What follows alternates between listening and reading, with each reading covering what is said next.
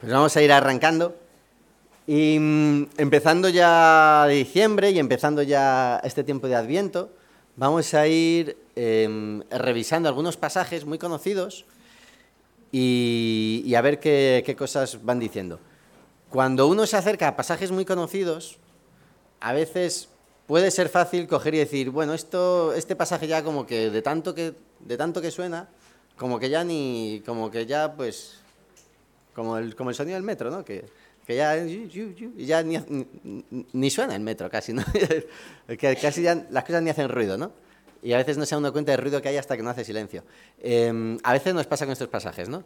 Y os animaría a intentar ir a por ellos, que a veces a lo mejor me lo leí hace mucho tiempo, o lo oí de alguien que lo oyó, de alguien que lo dijo, o lo escuché en un sermón, y a veces las cosas se van diluyendo, se van convirtiendo en el teléfono escacharrado, y a veces eh, el, pasaje que hay en la Biblia, pues de recuerdo a recuerdo a recuerdo, pues al final va diluyéndose. A veces sacamos las cosas de contexto, cogemos la frase famosa, cogemos la frase famosa fuera de contexto y ya empezamos a montarnos nuestras películas con la frase famosa y, oye, vamos a tomarnos la molestia, y esta es la primera cosa que os quiero animar a lo largo de este periodo, en que va a haber pasajes famosísimos, celebérrimos, bueno, pues vamos a ir a por ellos y a volver a leerlos y decir, oye, ¿qué decía esto? ¿no? Oye, eso de consejero, Dios fuerte, admirable, príncipe, ¿y eso dónde está? Y oye, ¿qué decía Isaías sobre el tema?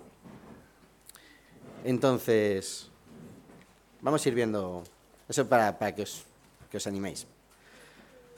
Pues mira, me gustaría que fuerais a Mateo. ¿Vale? Y los que tengáis Biblia o los que la tengáis en el móvil os animo a sacarlo, porque en el pasaje de Mateo sí que lo voy a leer yo, pero luego vamos a ir a la profecía de Isaías y como es un poquito larga, no la voy a leer entera y voy a ir seleccionando trozos, pero como se lee más deprisa con los ojos y uno solo, que lo que yo hablo, pues puedes ir saltando si quieres. Entonces, vamos a Mateo 1,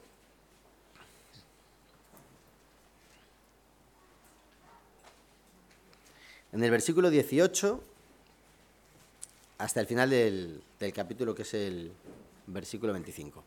Entonces, le voy a pedir a alguien si se puede animar a leerlo en voz alta. Mateo 1 del 18 al 25, por favor. Venga. El nacimiento de Jesucristo fue así. Estando desposada María, su madre, con José, antes que se juntasen, se halló que había concebido del Espíritu Santo. José, su marido, como era justo y no quería infamarla, quiso dejarla secretamente. Y pensando él en esto, he aquí un ángel del Señor le apareció en sueños y le dijo, José, hijo de David, no temas recibir a María tu mujer, porque lo que en ella es engendrado del Espíritu Santo es. Y dará a luz un hijo, y llamará su nombre Jesús, porque él salvará a su pueblo de sus pecados. Todo esto aconteció para que se cumpliese lo dicho por el Señor por medio del profeta, cuando dijo, He aquí, una virgen concebirá y dará a luz un hijo, y llamará su nombre Emanuel, que traducido es Dios con nosotros. Y despertando José del sueño, hizo como el ángel del Señor le había mandado, y recibió a su mujer, pero no la conoció hasta que dio a luz a su hijo a su hijo primogénito y le puso por nombre Jesús. Muchas gracias. Pues vamos a orar y ahora vamos a empezar a meterle el diente, ¿vale? Padre, muchas gracias, muchas gracias por la Biblia, gracias por todas las cosas que nos has dejado aquí registradas. Gracias también, Señor, por las que no has puesto y, y en tu sabiduría sabes lo que has puesto y lo que has revelado y lo que no. Y queremos, Señor, ser humildes delante de ti, queremos aprender de ti, queremos que tú te muestres de algún modo a cada uno de nosotros y nos des esa palabra suficiente y esa palabra necesaria para guiarnos, para que aprendamos, para que crezcamos, para que vivamos junto a ti. Te queremos, Señor, y queremos disfrutar de ese amor. Y muchas gracias, porque eres bueno. Amén. Y aquí una virgen concebirá y dará a luz un hijo. Un pasaje famosísimo. Vale, en este pasaje si os fijáis, es, muy facilito, ¿no? Es una narrativa muy sencilla. Hay una situación, José y María, pues todavía no se han juntado, además no lo, no lo especifica, mira, todavía no se han juntado, y se encuentran con que María está embarazada, y eso, pues evidentemente, pues es un problema. Y tenemos a José dándole vueltas a la cabeza a ver qué hago. En esa situación, y José que está pensando qué hacer, y dice, bueno, pues, pues hombre, pues esto no puede seguir adelante, porque hombre, si, si mujer está embarazada antes de que nos hayamos juntado, hombre, pues una cosa es una cosa, una cosa ni siquiera disimular, ¿no? Entonces, hombre, pues esto, pues hombre, como que empieza mal, ¿no? Pues nada, pues qué pena, pues habrá que dejar esto. Sin embargo, vemos que José era un hombre justo y, era un hombre que estaba buscando también delante de Dios. Y a José le llega un mensaje. Le llega un mensaje y ¿cuál es la respuesta de José? ¿Qué hace José? ¿En qué versículo? Alguien que lo vuelva a leer. ¿En qué versículo nos dice cuál, cuál fue la respuesta de, Jesús, de José al mensaje? La tenéis abajo. ¿Qué versículo? Ahí cerra ya la Biblia. Ahí. Venga, venga, que lo estoy oyendo, pero muy bajito, alto. El 24. En el 24 nos dice, despertando José del sueño, hizo como el ángel del Señor le había mandado y recibió a su mujer. Y además nos aclara, pero no la conoció, conocer en este contexto significa mantener relaciones sexuales, pero no mantuvieron relaciones hasta que dio a luz a su hijo, antes de haber dado a luz a su hijo primogénito, y le puso por nombre Jesús. Le puso por nombre el nombre que además se le había dado en ese mensaje. Aquí tenemos una situación, tenemos un mensaje de parte de Dios y tenemos una respuesta del receptor del mensaje, una respuesta de José, que es una respuesta eficaz. Coge una llave, una llave abierta para decir, oye, mira, esto es eficaz, no sé, algo que, la respuesta funcionó, funciona, ¿no? Pues, pues José hizo lo que se le había dicho y por eso, pues, sigue habiendo, sigue habiendo evangelio. Esto es un poco lo que hemos dicho. Vale. Me gustaría que os fijarais en lo que dice en el versículo 22 y 23. ¿Vale? Dice, va a dar a luz un hijo y él salvará a su pueblo. Y el narrador nos cuenta, todo esto pasó para que se cumpliera lo dicho por el Señor por medio del profeta, cuando dijo, He aquí una virgen concebirá y dará a luz un hijo y llamarán su nombre Emmanuel. Me gustaría que os fijarais, si alguno no se había fijado nunca, en que a José no se le cuenta eso. Es decir, a José se le dice, recibe a tu mujer, que lo que hay en ella es del Espíritu Santo. Y que el que van a hacer está bien. Y le vas a poner por nombre Jesús. Ese es el mensaje que dan a José. A, José, a José no, le, no le cuentan mira, y esto es para que se cumpla lo escrito por el profeta. Eso nos lo cuenta luego a nosotros el evangelista. ¿Vale? Entonces, me gustaría que nos diéramos cuenta de que a José se le dio un mensaje suficiente, pero no se le dio el mensaje completo. No se le cuenta todo lo que se podría haber contado sobre ese niño. Quizá José ni siquiera fue consciente de que ahí estaba el Mesías, o a lo mejor sí, o a lo mejor algo intuyó, Hombre, muy normal, muy normal. no es a lo mejor que venga un ángel y te diga, oye, que tu mujer está embarazada, pero oye, que viene del cielo. Pues hombre, pero, pero yo qué sé, pero José no tiene completo todo, todo, todo el mensaje. José tiene aquello que José necesita. Y tiene aquello que puede obedecer. Y tiene aquello que puede obedecer para conseguir eficacia. Y para conseguir que su vida avance y para conseguir que su vida funcione. ¿De acuerdo? Entonces, hay cosas que Dios nos cuenta y hay cosas que Dios no nos cuenta. y a veces nos empecinamos en buscar lo que Dios no nos cuenta. Y mira, si Dios no te lo cuenta, a lo mejor no hay que empecinarse en buscar lo que Dios no te ha contado. ¿Qué tal si vamos haciendo lo que ya sabes? ¿De acuerdo? Entonces, vamos a ir a eso que nos ha contado de que se cumplía lo dicho por el profeta. Y lo que os digo, id a esos pasajes antiguos, porque a lo mejor lleváis una sorpresa y decís, anda, pero si aquí estaba diciendo una cosa que yo no me imaginaba. ¿Vale? Entonces nos vamos a ir a Isaías 7. Ahí sí que os voy a animar a los que tengáis Biblia que la cojáis, o los que la tengáis en el móvil que lo abráis. Porque aquí vamos, esto, esto es un poquito más largo y más complejo, entonces no vamos a poder hacer como en el Evangelio que lo leemos todo y es todo sencillito, una narrativa fácil. Esto voy a coger de aquí y de allá para, para dibujar el, el cuadro. Entonces os vais a Isaías 7.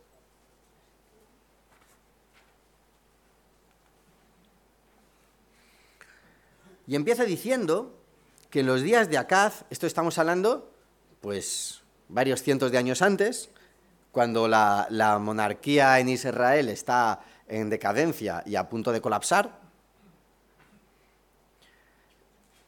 Eh, aconteció en los días de Acaz,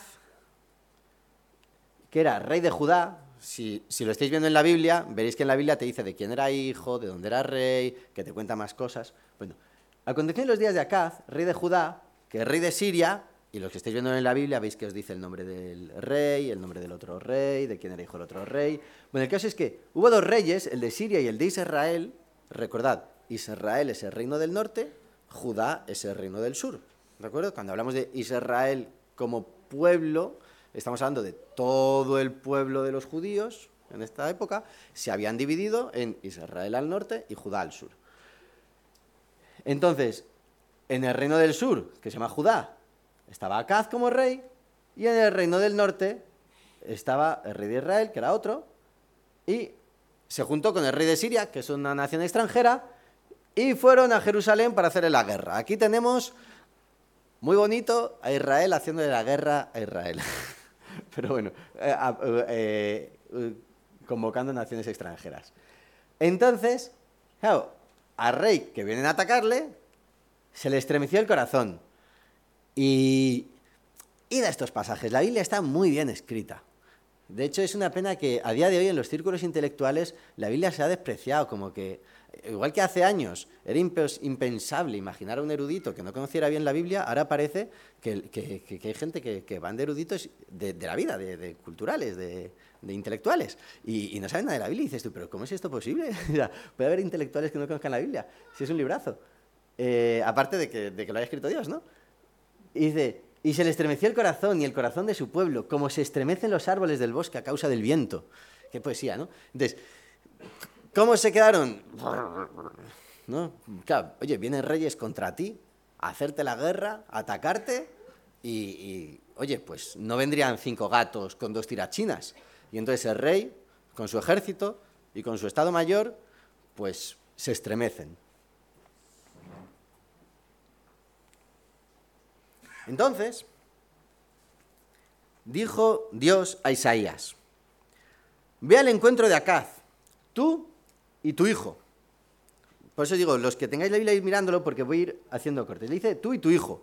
Su hijo, que tenía un nombre rarísimo, porque le había dicho que le pusiera un nombre rarísimo que tenía un significado, que decía, mira, pronto saqueo, que esto, que voy a, que voy a, voy a reventaros.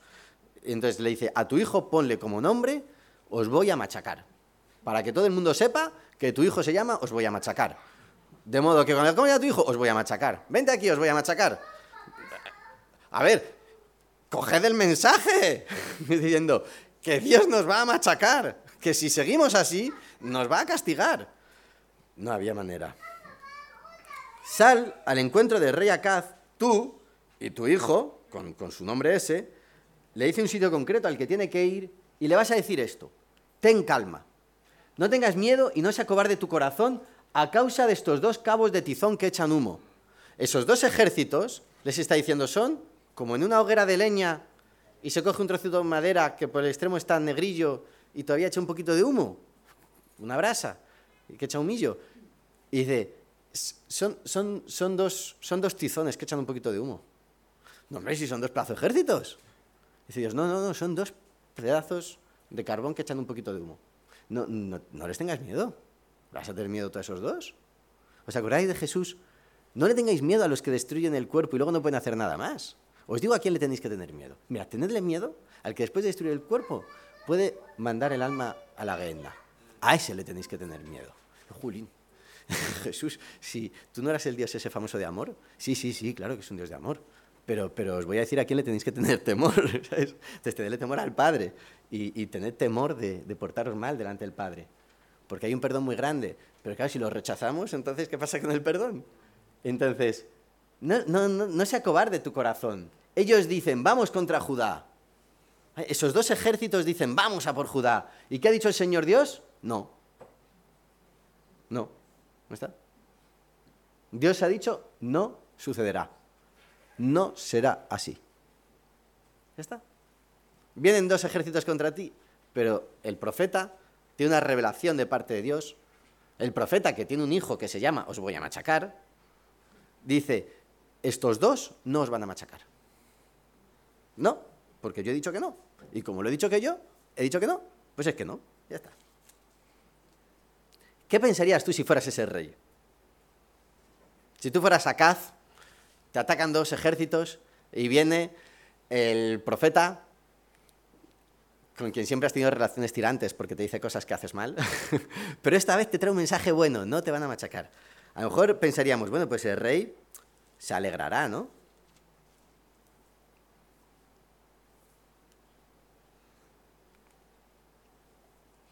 Resulta que varias veces Isaías tuvo que darle el mismo mensaje al rey, porque el rey no hacía caso. No hacía caso, no hacía caso. De hecho, Isaías le dice una cosa bastante infrecuente por parte de los profetas, que es que le dice, pide una señal. Pide una señal. Yo creo que debe haber cuatro, tres o cuatro casos de estos en los que el profeta ofrezca señal. Pide una señal, pide un milagro, pide algo, pide que pase algo raro, pide que se ponga a llover, que caigan truenos, pide algo raro.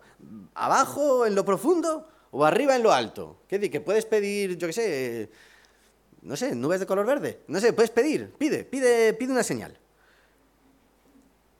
Os vais al versículo 11, 7-11. Pide una señal de Dios. ¿De abajo o de arriba? La respuesta de Acaz, no, no voy a pedir señal y no voy a tentar a Dios. Y pensamos, ¡joy, qué rey más sabio! Fíjate, dice que no va a tentar a Dios. Bueno, algo debía haber en el corazón de Acaz que no es tan correcto, porque si vais al versículo 13 dice, escucha casa de David, ¿os es poco ser molestos a los hombres, que también le sois molestos a mi Dios?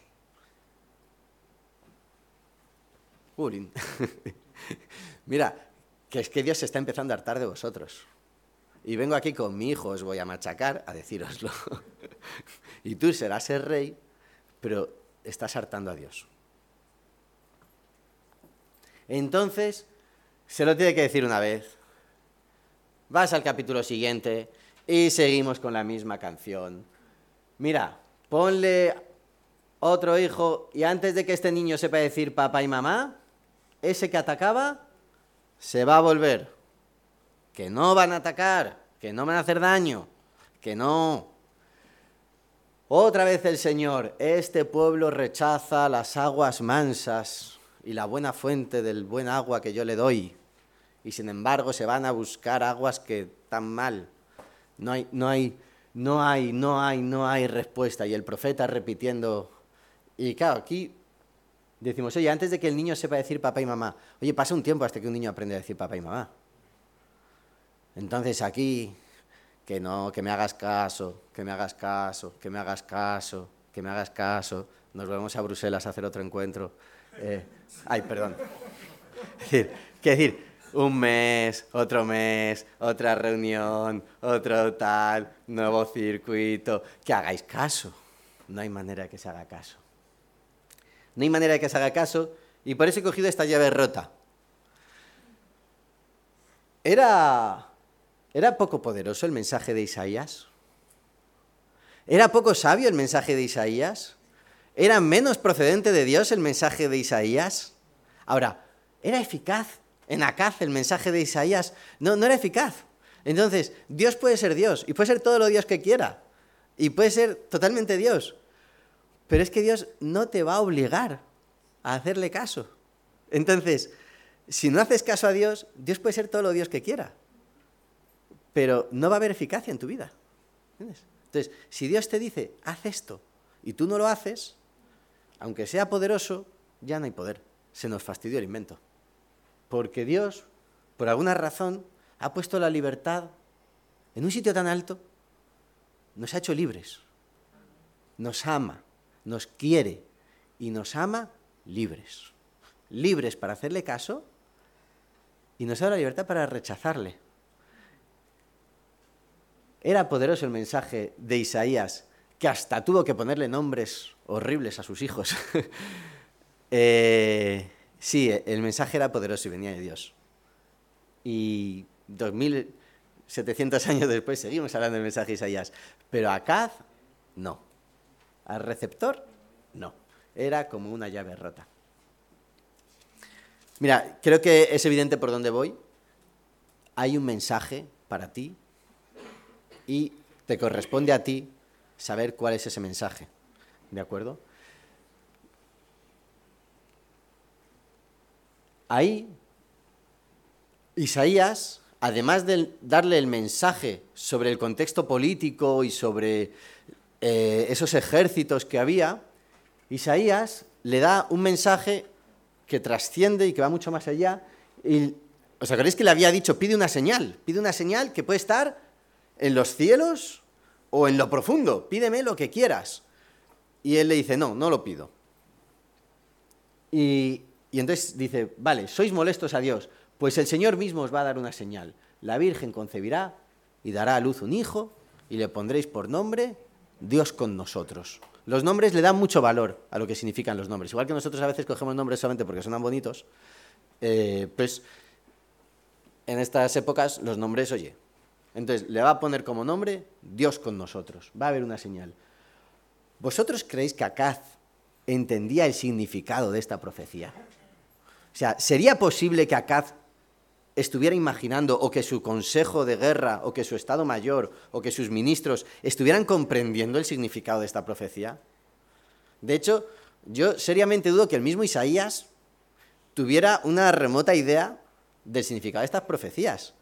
Porque es que se van muy lejos y, son, y, me imagino al profeta diciendo el mensaje y diciendo, pues no sé, yo digo lo que me han dicho que diga, pero tampoco sé si lo tendría muy claro.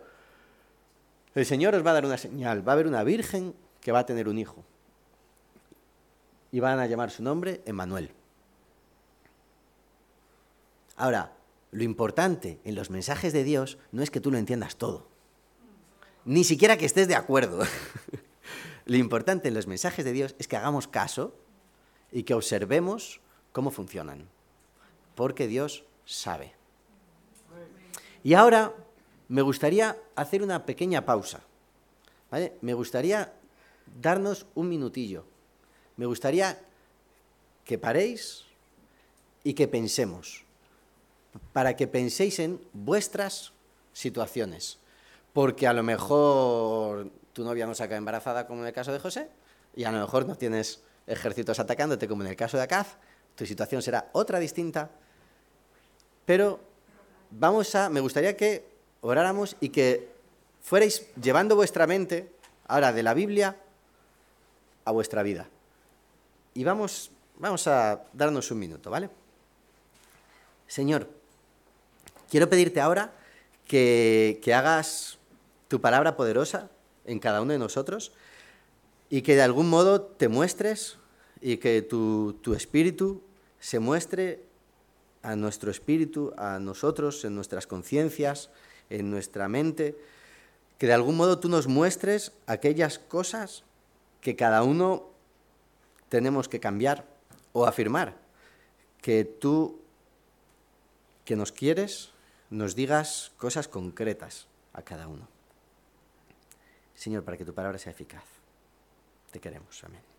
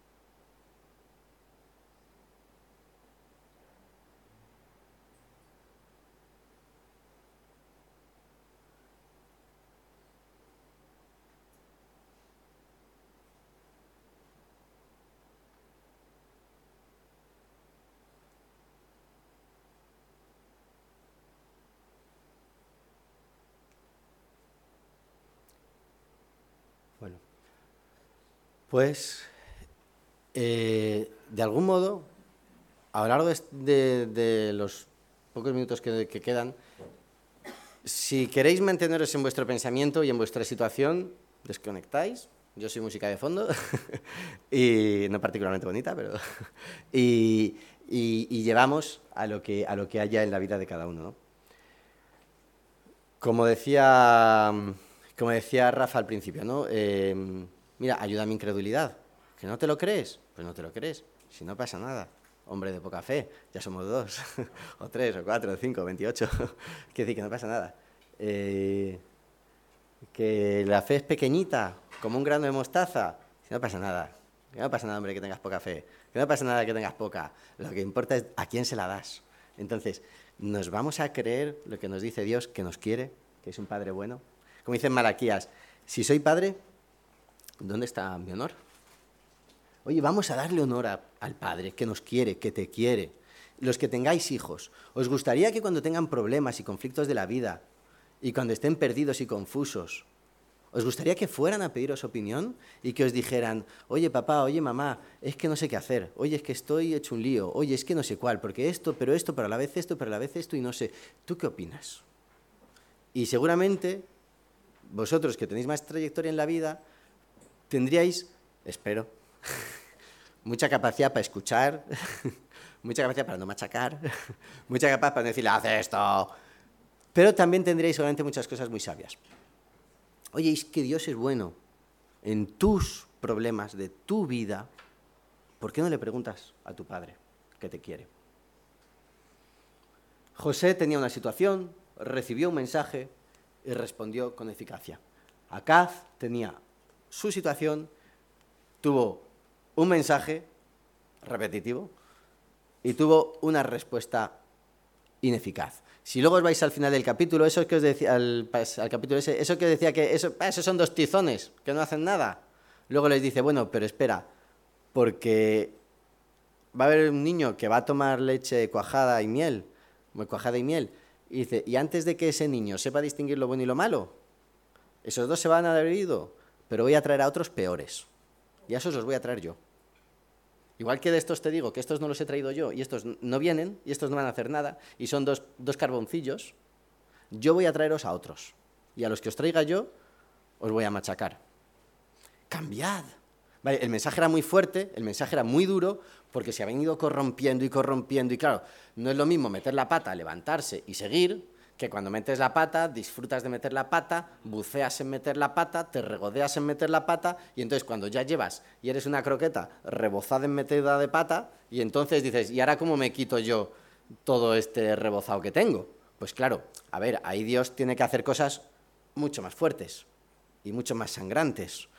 A ver, en el estado en que estés, si estás rebozado en estiércol, Dios no te va a limpiar de un modo fácil y agradable. Pero bueno, pero hay un mensaje para ti. O sea, estos reyes estaban ya súper corrompidos, pero seguía habiendo un mensaje. Y un mensaje que tenía esperanza. Si simplemente has metido un poquito la pata, pues sácala, sácala. ¿Cuál es tu situación? ¿Cuál es tu situación? ¿Cuál es el mensaje eficaz?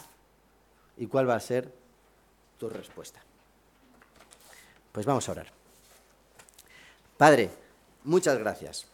Y aquí tenemos un mensaje duro, un mensaje en el que también se mandaba condenación a, aquel rey malo y a aquel sistema corrupto y podrido, pero también había un mensaje de esperanza. Y mm, un mensaje de esperanza para aquel tiempo y un mensaje de esperanza trascendente. Y gracias porque tú tienes un mensaje de esperanza para nosotros.